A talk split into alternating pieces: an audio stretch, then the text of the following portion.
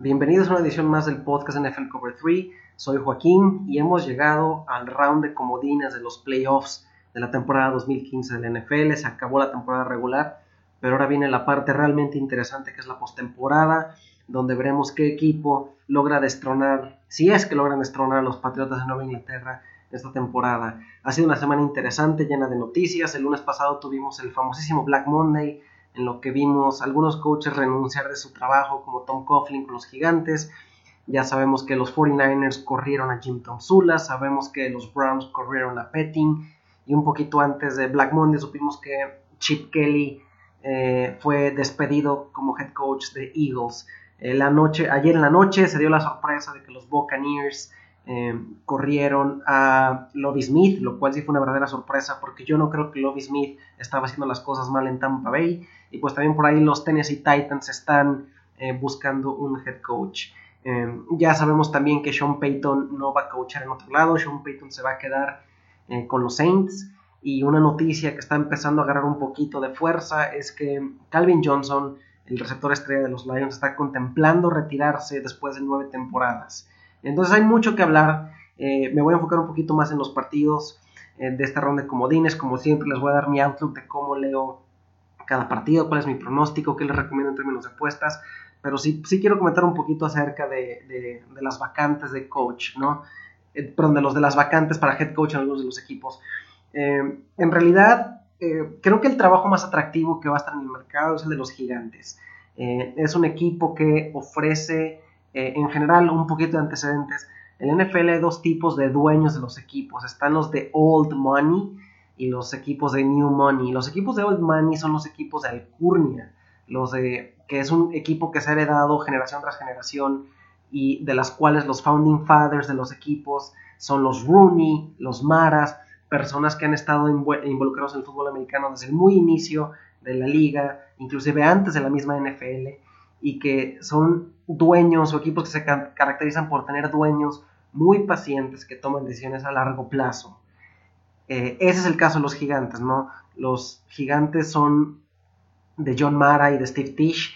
Eh, el papá de John Mara era Wellington Mara, uno de los patriarcas de la NFL, y ellos han tomado decisiones a muy largo plazo, ¿no? Entonces, creo que la combinación de un dueño que va a ser paciente y le va a dar más de dos o tres años al coach para, para empezar a formar un equipo ganador, el hecho de que tengan un quarterback de franquicia legítimo, Eli Manning, un receptor estrella eh, como del Beckham y un mercado de media sumamente atractivo y lucrativo como Nueva York, creo que hace que el trabajo de los gigantes vaya a ser el más peleado. Por ahí como candidatos figuran Ben McAdoo, el coordinador ofensivo de Gigantes. Están hablando de Adam Gase, el coordinador ofensivo de los Bears, que estuvo también con Broncos, con Peyton Manning se figura también por ahí Hugh Jackson y van a entrevistar también a Sean McDermott, el corredor defensivo de las Panteras. ¿no? Entonces creo que el trabajo de Gigantes va a ser sin duda el más atractivo, ya veremos cómo se va resolviendo la situación. Otro trabajo que me parece muy atractivo es el de los Titans. No hay mucha claridad en qué coach están particularmente interesados, pero Titans ofrece un media market que es un poquito más relajado que el de los, eh, que de los Giants. No hay tanta presión por obtener resultados tan rápido eh, es un equipo que tiene un coreback que promete muchísimo en Marcus Mariota. Eh, lo que no está tan atractivo del lado de Titans es que desde que murió el dueño del equipo, eh, creo que hay una especie como de problema entre los hijos a ver quién se lo va a quedar. Y es un equipo que es muy candidato a ser vendido, ¿no?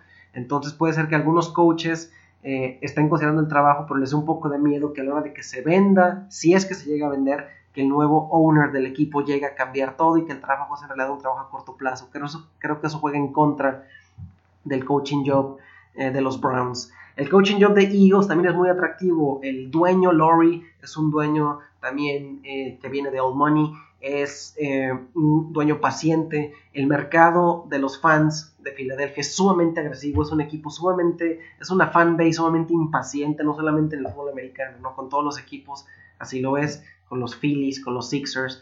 Eh, pero creo que Filadelfia también tiene un interrogante en coreback. Y creo, pero sí creo que hay eh, talento en el equipo, ¿no? Entonces creo que es un trabajo atractivo con algunas piezas de talento, pero definitivamente el coach que llegue va a tener que deshacer lo que hizo Chip Kelly y empezar no necesariamente de cero, pero no va a ser tan fácil. La ventaja que tiene eh, el trabajo de Eagles, al igual que de los Gigantes, no lo mencioné, es que es una división este, sumamente, sumamente ganable. el trabajo de los 49ers es el más difícil en mi opinión. Es un, es un mercado muy atractivo con estadio nuevo. Seguramente Chip Kelly es donde yo creo que va a terminar. Pero el reto que tiene el siguiente head coach de los 49ers es que se mete a una división increíblemente peleada, donde están los Seahawks que are not going anywhere, están los Cardinals que son un excelente equipo y están los Rams que pues siguen siendo equipo de, de media tabla, pero ganan partidos, ¿no? De vez en cuando se le sacan un susto a alguien y tienen una estructura un tanto sólida. Entonces, es lo que hace, es lo que hace eh, poco atractivo el trabajo, o menos atractivo el trabajo de los 49ers. Es, eh, va a llegar a una división sumamente peleada, en la cual no hay mucho margen de error. Y pues finalmente está el trabajo de los Browns, y la verdad, este, este es un absoluto desastre, ¿no? Lo comenté en el podcast pasado y lo sigo comentando. Los Browns son un equipo que no tiene ni idea de qué quieren hacer han cambiado de administración dos o tres veces en los últimos seis años algo por el estilo, ya corrieron el head coach. Es un trabajo que asusta a los head coaches por la falta de inestabilidad que promueven los owners. Eh, yo sé que estamos hablando de sueldos millonarios, ¿no? Y eso está por sentado, pero finalmente los coaches son personas que también tienen familias, que seguramente tienen hijos que van a la escuela. Y, por ejemplo, mudarse de, no sé, de algún lugar para ir a Cleveland, donde solamente te van a dar dos años para obtener resultados, considerando que no hay quarterback y no hay muchos skill position players, con dueños impacientes que a la primera de cambios te van a correr y vas a tener que enfrentar el prospecto de volverte a mudar, de volver a cambiar escuela para tus hijos, etc. Es un prospecto poco atractivo, ¿no? Eh, creo que en algún futuro los Browns van a ser un equipo relevante y van a tener algo que decir. Pero mientras sigan siendo esta franquicia que sigue siendo percibida como completamente inestable, eh, que no tiene ningún sentido de dirección, eh, que están experimentando, literalmente la, expresión que usé la, semana, que usé la semana pasada, la voy a usar ahorita, es un equipo que parece que están aventando dardos al tablero a ver dónde pega, pero no tienen ninguna noción de algún plan eh, o algo por el estilo, ¿no? A diferencia de los Giants, por ejemplo, eh, es un equipo que despidió, al, bueno, prácticamente Tom Coughlin decidió, entre comillas, renunciar, pero yo creo que hubiera sido despedido sea como sea, pero finalmente no, van a ser cambios drásticos, se van a conservar, eh, al, van a conservar al, general manager Jerry Reese. Creo que el talento que tienen es un poco deficiente, pero también es cierto que es un equipo que fue competitivo, que estuvo, no sé, a un minuto o a una jugada más de ganar cinco partidos más, lo cual los hubiera puesto en playoffs. Entonces es un equipo que está para la basura, es un equipo que tiene cierto talento, solamente necesita unos pocos ajustes. Los Browns, por el contrario, no tienen idea de qué equipo son o de qué equipo quieren llegar a ser. Y eso es un problema serio, en mi opinión. Eh, y bueno, ya dejando el tema de los coaches, ahora sí vamos a platicar de los partidos, del round de comodines, del wildcard round. La verdad son duelos sumamente atractivos donde en papel pareciera que todos los visitantes, los cuatro visitantes son los favoritos. Entonces yo les voy a dar mis opiniones. Vamos a ver si les sirven para sus apuestas o siguen eh, jugando daily fantasy y cosas por el estilo. A ver si mi opinión les puede ayudar. Espero que sí. Entonces vamos a empezar con los partidos del sábado.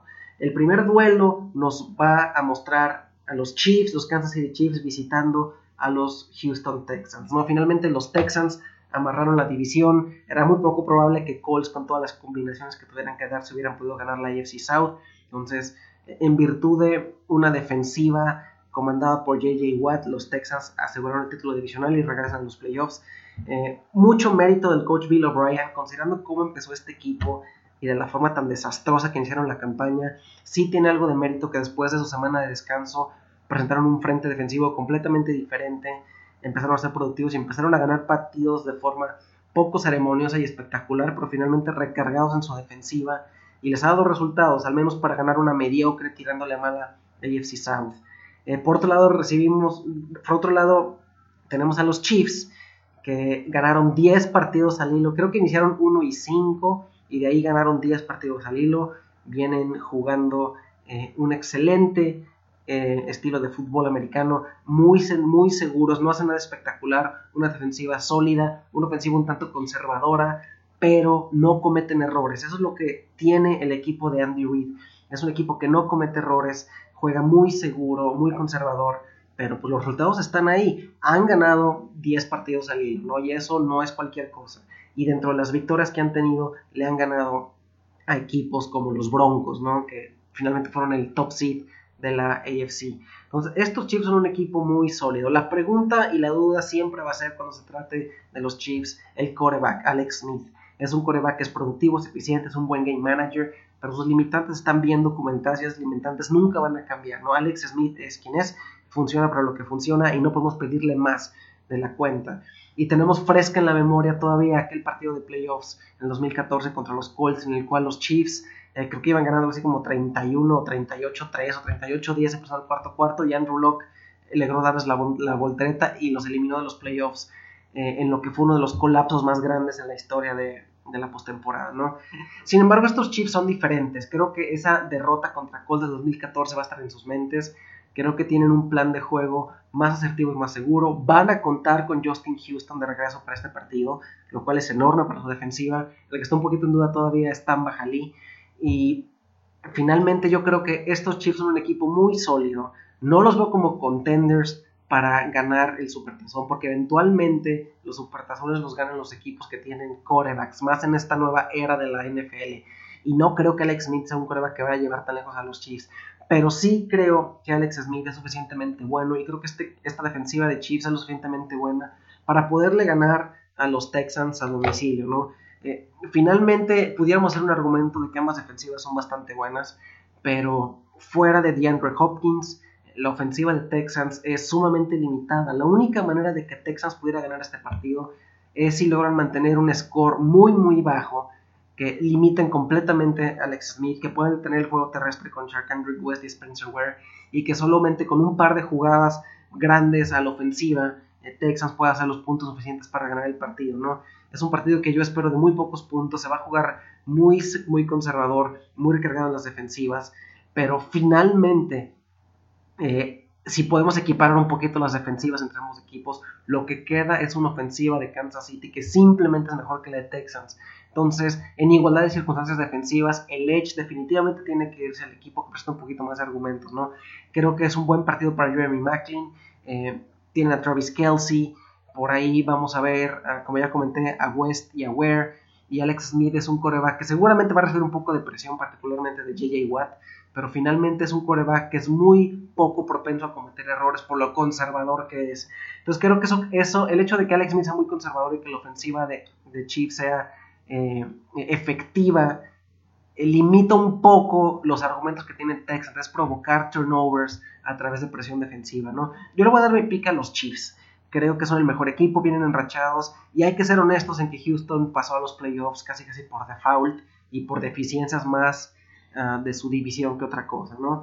En términos de apuestas, el partido está para 40 puntos. Yo espero un partido de muy pocos puntos. Sin embargo, 40 puntos se me hace sumamente bajo como para irme por el over y se me hace sumamente alto para irme por el under. Lo que quiero decir es que este partido está justamente donde debe de estar. Eh, los Chiefs son eh, underdogs, están cediendo on the road 3 puntos y medio. Eh, y fíjense que yo iría por los Chiefs y estoy dispuesto a ceder los puntos. Creo que es un equipo que tiene un buen track record, un equipo que viene enrachado, un equipo muy, muy bien coachado. Y creo que no van a tener muchos problemas en ganar este partido. Aunque sea de poco de forma conservadora, creo que sí ganan y creo que sí pudieran llegar a cubrir el spread de tres puntos y medio, ¿no? Para que sea una idea, yo más o menos pongo este partido en algo así como Jefes 21, este, Texans 17, eh, Chiefs 24, Texans 14, algo por el estilo, ¿no? Entonces, los Chiefs son mejor equipo, llegan en mejor momento. Creo que va a ser un partido muy interesante, sobre todo del lado defensivo, pero creo que últimamente la escuadra de Andy Reid se lleva la victoria y clasifica en el round divisional. Un partido sumamente interesante. El siguiente juego, sábado por la noche, un partido sumamente esperado. Los Pittsburgh Steelers, que gracias a los Jets pasaron a playoffs, pero pues eso ya no importa, están en playoffs y ahora a ver quién los para contra unos Bengals que confirmado lo más seguro es que van a tener que jugar con AJ McCarron porque Andy Dalton todavía no termina de recuperarse de la lesión que sufrió en el pulgar en el partido pasado precisamente contra estos Steelers. Eh, y yo lo vengo diciendo en el podcast, ¿no? Y creo que quienes nos escuchan semana a semana me han escuchado decir que creo que la ofensiva de los Steelers es la mejor ofensiva de la liga. Eh, y ahora en playoffs, y más en particular que Ben Roethlisberger tuvo comentarios un poco retadores para Martavius Bryant, de decirle, oye, son los playoffs, tienes que step up y empezar a jugar como los big boys. Eh, creo que la lesión de D'Angelo Williams no es grave, eh, yo espero que juegue el domingo. Y finalmente eh, vamos a ver una de las mejores ofensivas de la liga, si no la mejor ofensiva de la liga, sin duda la mejor ofensiva de la conferencia americana, contra unos Bengals que tienen argumentos y que se defienden, pero que finalmente van a tener el limitante de jugar con un coreback eh, poco experimentado como es AJ McCarron. Y yo sé que la narrativa va a ser que AJ McCarron en colegial con Alabama jugó en varios juegos grandes y tuvo éxito. Y la verdad es que AJ McCarron ha, ganado, ha jugado tres partidos y ha ganado dos, pero pues lo ganó contra equipos relativamente chafas, ¿no? Uno de ellos fue los Ravens, eh, y creo que el otro, no me recuerdo quién fue, pero recuerdo que eran los Ravens y otro equipo, ah, los Ravens y los 49ers. Entonces creo que ambos equipos no tenían muchos argumentos tampoco. Entonces tampoco hay que colgarle muchos atributos a las victorias de Jay McCarron. Que claro, los equipos tienen el trabajo de ganar al equipo que tengan enfrente y en ese sentido McCarron ha sido exitoso. Pero no es lo mismo, eh, no es lo mismo eh, esos dos equipos que esta ofensiva de Steelers con una defensiva que en los frontales es muy buena y muy rápida y el único punto vulnerable que yo le veo a la defensiva de los Steelers es la secundaria, ¿no? Inclusive en el partido pasado, eh, cuando salió Dalton por lesión, una jugada grande de McCarron AJ Green, inclusive pareció entre churro de cómo lanzó el pase a McCarron y un colapso de la secundaria de Steelers, pero finalmente, eh, finalmente pues McCarron lo ha hecho bien y ha encontrado la forma de hacer jugadas grandes. Eh, el partido como tal y el pick como tal se lo voy a los Steelers, ¿no? Simplemente me cuesta mucho trabajo pensar que AJ McCarron, aunque juegue en casa, pueda vencer a Big Ben. En mi opinión, eh, después de Tom Brady, Ben Roethlisberger es el mejor coreback de la NFL. Lleva haciéndolo mucho tiempo. Pese a que tiene dos años de Super Bowl, creo que es un coreback que a veces me parece que la gente lo sigue subestimando hasta cierto nivel. Es un excelente coreback que tiene un excelente grupo de receptores comandados por el impresionante e imparable Antonio Brown. Creo que Martavius Bryant va a responder al llamado que le hizo Bean Roethlisberger y por ahí no hay que menospreciar a armas como eh, Marcus Wheaton, un excelente tercer wide receiver, y Heath Miller inclusive, el veterano, ¿no? Y espero que DeAngelo Williams juegue y creo que algo que le podemos atribuir a DeAngelo Williams es que gracias a su producción a Steelers no le ha dolido tanto el haber perdido a Le'Veon Bell. Eh, mi pick para Steelers, simplemente es una defensiva sumamente potente y pese a que creo que los skill position players de Bengals pueden hacer algo de ruido, espero un buen partido para AJ Green, creo que los corredores Giovanni Bernard y Jeremy Hill pueden, pueden presentar buenos argumentos, Tyler, Arfe, Tyler Eifert de la cerrada, Marvin Jones, creo que es un equipo completo y que pudieran ganar el partido, pero yo simplemente no lo veo. Yo me voy a mantener con mi narrativa de que si los Steelers se colaban a playoffs a ver quién los para, creo que van a, Cincinnati y ganan el partido, ¿no? El juego está en 45 y medio. Eh, yo creo que me voy al over en este caso, creo que va a haber más de estos puntos. Ambos equipos tienen skill position players capaces de voltar los marcadores. Eh, los Steelers están cediendo menos 3. Eh, y eso sí no los tomo. Yo creo que este partido se va a ganar por un gol de campo o dos puntos o menos. De un gol de campo o menos. Entonces mi pick es Steelers pero si tuviera que elegir el partido con spread, yo creo que me sentiría más cómodo con los Bengals tomando tres puntos como locales, ¿no? Espero un partido muy, muy cerrado, no me sorprendería que se decida con un gol de campo al final. En mi opinión, este es el partido de la semana. Pese a que estoy dando mi pique a los Steelers, no me sorprendería en lo más mínimo si Bengals logra ganar. Eh, y la verdad, lo que no he dicho es, eh, AJ McCarron, pues no lo ha hecho mal, pero tampoco es como si fuera un downgrade muy significativo sobre Andy Dalton, ¿no? Andy Dalton empezó la temporada jugando sumamente bien, inclusive en reportes muy preliminares se hablaba de que Dalton puede ser considerado para MVP, pero yo creo que en la segunda mitad de la temporada, antes de la lesión, empezó a ser el verdadero Andy Dalton y se vio que ya no era tan productivo como, como este pudiera ser, ¿no? Eh, una de las cosas que pudiera ser una distracción para los Bengals es que Hugh Jackson, su coordinador ofensivo, está sonando mucho para alguna de las vacantes de head coach de las que platicamos al principio del podcast. Entonces, ojo con eso, ¿no? En general, creo que los Steelers están en mejor momento. Necesitaban la ayuda de los para pasar a playoffs, pero pasaron. Y ahora a ver quién para estos aceleros que yo, desde ahorita les adelanto, los veo en la final de la conferencia americana contra los Patriotas de Nueva Inglaterra. Entonces, para resumir, mi pick son los Steelers. Nada más que no tomo los puntos con spread. Mi pick son los Bengals. Y me gusta el partido para over de 45 y medio. Y vámonos a los juegos de domingo, ¿no? Eh, los juegos de domingo empiezan con un partido que pinta para ser uno de los más fríos de la historia, según los reportes meteorológicos. Eh, los Seattle Seahawks visitan a los Vikings. Los Vikings, recuérdense, como están construyendo su nuevo estadio, ahorita están jugando al aire libre y pinta el partido para estar sumamente frío, ¿no? Eh, que lo cual yo no creo que sea un factor muy determinante ni para ningún equipo ni para el otro, porque pues Seattle también juega al aire libre y el noreste del Pacífico de Estados Unidos también es una región sumamente fría, ¿no? Entonces, creo que ambos equipos van a encontrar cómo mitigar el factor frío y creo que vamos a ver un buen partido. Eh, la última vez que estos equipos jugaron, los hijos visitaron a Minnesota y les pusieron una paliza, fue algo así como del tono de 38-7 o una barbaridad así. Y la verdad es que no ha habido mejor jugador en la NFL el último mes que Russell Wilson.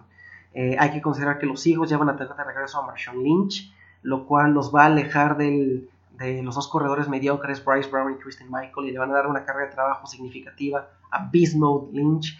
Eh, uno de los atributos que muy poca gente menciona sobre Marshawn Lynch es que es un excelente bloqueador en jugadas de pase, es excelente protegiendo al coreback, lo cual creo que a un Russell Wilson que de por sí ha estado on fire le va a ayudar aún más. Y en general, eh, lo que yo veo de los Vikings, mucho mérito por ganar la división, de verdad. Eh, creo que para ser el segundo año completo de Mike Zimmer, creo que este equipo va en una excelente dirección, tienen un buen coreback joven, que aún presenta limitantes, pero que está mejorando. Pero finalmente los Vikings y su ofensiva va a ser completamente unidimensional. El juego aéreo de Vikings y de Teddy Bridgewater es, es limitado, no voy a decir malo, pero es limitado y en realidad no espanta a nadie, mucho menos a la secundaria de los halcones marinos de Seattle. Eh, el 70%, una estadística que tienen que saber es, los Vikings corren en primera oportunidad el 70% de las veces, que por mucho es la estadística, supera mucho al segundo equipo, al equipo que hace lo mismo en segundo lugar, ¿no? Eh, los Vikings dependen completamente de Adrian Peterson y los hijos ya nos demostraron que pueden lidiar con Adrian Peterson, ¿no? Eh, quitando o limitando a Adrian Peterson, la verdad es que los Vikings se quedan sin filo yo no puedo pensar en un escenario en que Teddy Bridgewater con su brazo y con sus opciones de receptores puedan mantener competitivos a los Vikings en este partido. Simplemente creo que eh, los Vikings están overmatched completamente en este juego. Van a enfrentar al que ha sido el mejor quarterback del último mes una ofensiva que está despegando, que va a tener ahora la dimensión agregada de Marshawn Lynch, y pese a que no creo que el partido vuelva a ser una tunda de 38-7, simplemente creo que es muy difícil apostar ahorita en contra de Russell Wilson, es muy difícil de apostar en contra de lo que están haciendo los Seahawks en este momento, ¿no? Son un equipazo, eh, a ver quién los para después de lo que le hicieron a Cardinals, que es dudoso que tantos esfuerzos hizo Cardinals la semana pasada, pero yo creo que eh, todo, está, se está perfilando para que Carolina y los hijos tengan un, den un duelazo eh, en los playoffs eventualmente. Y pues vamos a ver qué sucede, ¿no? Pero en este partido simplemente creo que los hijos saben que deben de contener a Adrian Peterson y con eso le van a quitar el filo a la ofensiva de Vikings. La esperanza que tuviera Vikings para ganar este partido sería poder limitar la ofensiva de Seattle al grado de que sea un partido de muy pocos puntos, eh, que se juegue muy cercano a, lo que quiere el coach Zimmer, un partido de ball control, que permita eventualmente establecer Grand Pearson, pero yo no creo que suceda, ¿no? Yo lo que creo que va a pasar en este partido es que los Eagles van a salir preparados para lidiar con Adrian Pearson, creo que se van arriba rápido en el marcador y poniendo el juego en manos de Teddy Bridgewater, creo que eventualmente el joven coreback comete errores en el momento crucial para darle una victoria relativamente tranquila a los hijos que simple y sencillamente son mejores, tienen mejor coreback, tienen mejor defensiva, tienen más armas, ¿no? Desafortunadamente para estos Vikings son un equipo muy unidimensional, pero espero que el partido no sea una paliza tan brutal como eh, la semana pasada, ¿no? Sí creo que el frío va a afectar, no lo suficiente para alterar el partido, pero sí creo que eh, se antoja para que sea un partido de relativamente pocos puntos, ¿no? Eh, la línea está en 39 y medio, se me hace muy baja, me voy al over, pero solamente con, con un poquito de reserva. yo veo el partido en tono de, por ejemplo, Seahawks 20, Vikings 13, Seahawks 21, Vikings 14, algo por el estilo. Creo que va a ser un equipo que una vez que Seattle tenga la ventaja se van a dedicar a conservarla y no creo que vayan a tener el pie en el acelerador todo el partido. Pero sin duda una victoria para los Seahawks que igual que los Steelers ya se metieron a playoffs y ahora a ver quién, quién los para y menos a ver quién los para con cómo está jugando Russell Wilson que ha sido simplemente espectacular. Y finalmente, el partido más difícil de elegir, juego de lunes por la noche, los Green Bay Packers contra los Washington Redskins. Y en este partido, eh, eh, la verdad, no sé qué elegir. Eh, o más bien, sí sé a quién elegir, les voy a decir, pero les voy a tratar de platicar un poquito de cuál fue mi proceso para llegar a una conclusión de lo que va a suceder aquí. yo he estado viendo, y como lo he comentado, mi análisis o mi comentario viene no de ver estadísticas. Yo veo los partidos como tal, los veo en Game Pass y hago observaciones y en base a saco conclusiones.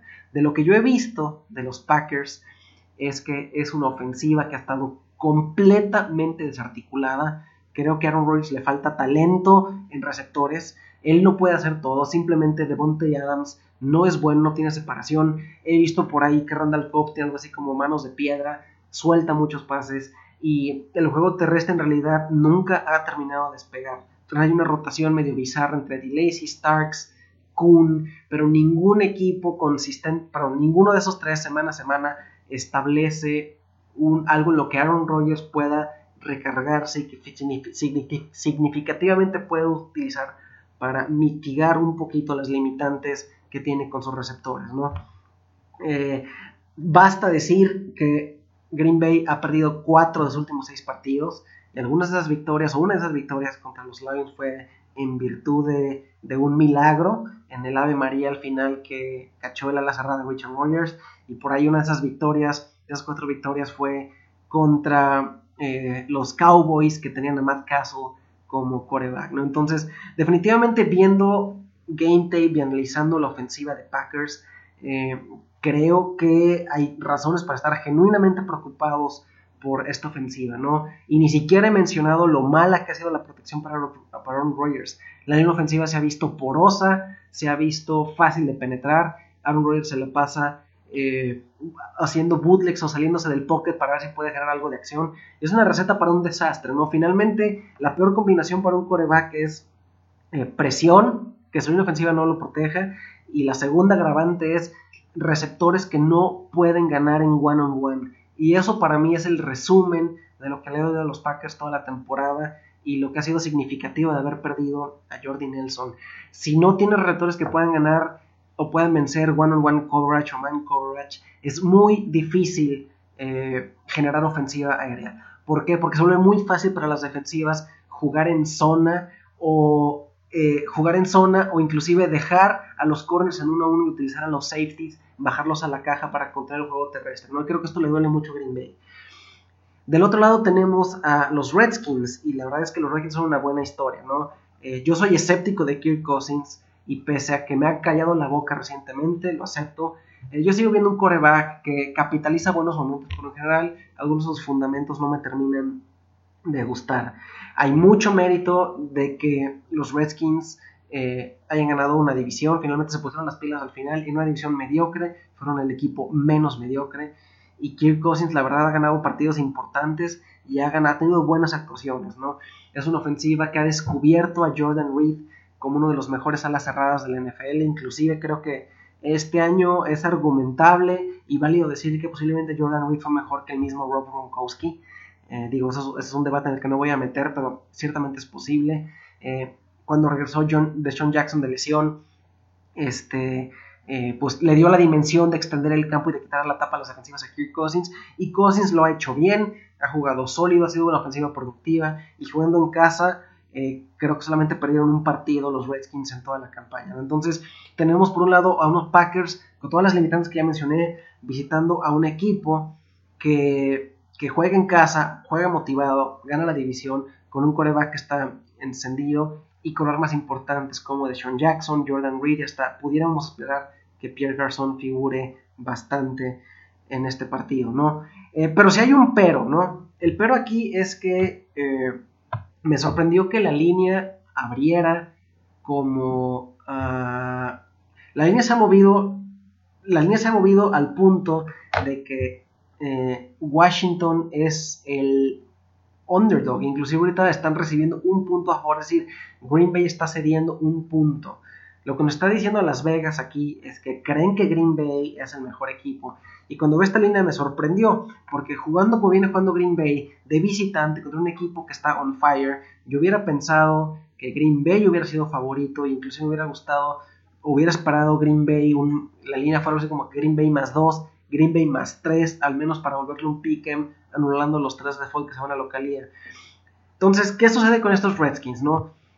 Eh, la verdad es que han ganado partidos, eso nadie lo cuestiona, pero les voy a decir de qué equipos le han ganado partidos, ¿no?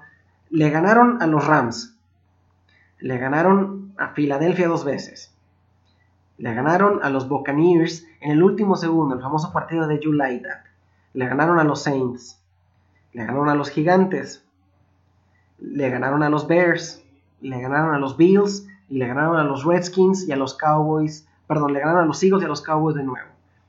Entonces, recapitulando, las victorias de Redskins vinieron contra Rams, Eagles, Buccaneers, Saints, Gigantes, Buffalo, Chicago, Eagles y Cowboys otra vez. En pocas palabras, no le ganaron a nadie de, importancia o a nadie de relevancia. Le ganaron a puro equipo chafón. Y cuando jugaron contra equipos potentes, Patriotas, Panteras y Jets, los hicieron absolutamente talco. Entonces mi conclusión es que los Redskins son producto de haber jugado en una división relativamente débil, o muy débil, por decirlo así, y creo que la propuesta de Kirk Cousins ganando en, en, playoffs contra Aaron Rodgers se va un poquito estirada. Entonces, finalmente, después de mucho análisis, yo creo que cuando hay dudas, y si tengo dudas sobre este partido, eh, el default se va al equipo con el mejor coreback. El equipo con el mejor coreback es Aaron Rodgers. Creo que McCarthy y Rodgers van a tener un plan de juego efectivo para poder ganarle a domicilio a estos Redskins. Creo que Aaron Rodgers sigue siendo, pese a que no se ha visto como tal, sigue siendo uno de los mejores corebacks de la NFL.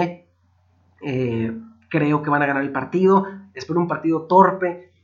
No me sorprendería que logren establecer a Eddie Lacy y que esa sea la variable con la que los Redskins no cuentan del todo. Espero un buen partido de Randall Cobb y creo simplemente que este juego se va a decidir en el brazo de los corebacks y creo que finalmente el mejor coreback en este duelo es Aaron Rodgers y eso es suficiente para que yo le dé mi pick a los Packers. Eh, es un punto nada más, entonces automático, si creo que Green Bay va a ganar, sí cedo el puntito. El juego está para 45 y medio y me gusta el over. De los tres partidos que mencioné, este es el que tengo más dudas. No me sorprendería, pese a todo lo que dije, que ganara Redskins, porque si gana Redskins, mi conclusión va a ser, pues sí, pero pues viste lo, mal que estaba la ofensiva de Packers en Game Pass y de todas maneras les dando el pick a los, a los a, los, a los Packers. Entonces, creo que es un argumento que se puede hacer. Este partido se siente como una moneda al aire, pero en virtud de lo que ya dije, en virtud de que el récord de los Vikings me parece un poquito eh, impulsado por jugar contra rivales débiles, creo que Aaron Rodgers encuentra, lo suficiente, encuentra la suficiente forma para ganar el partido y eh, avanzar a la siguiente ronda, el round de los playoffs. Entonces, para recapitular, mis picks son los Chiefs, los Steelers, los Seahawks y los Packers. Eh, disfruten esta jornada de playoffs, es la parte más padre de la temporada, aunque su equipo no haya pasado la postemporada, disfruten el Wild Round. Eh, recuerden de suscribirse al podcast, correr la voz del podcast. Como siempre, soy Joaquín, estamos en arroba NFL bajo MX. Disfruten esta jornada y platicamos la semana que entra para revisar el round divisional de estos playoffs. Saludos a todos.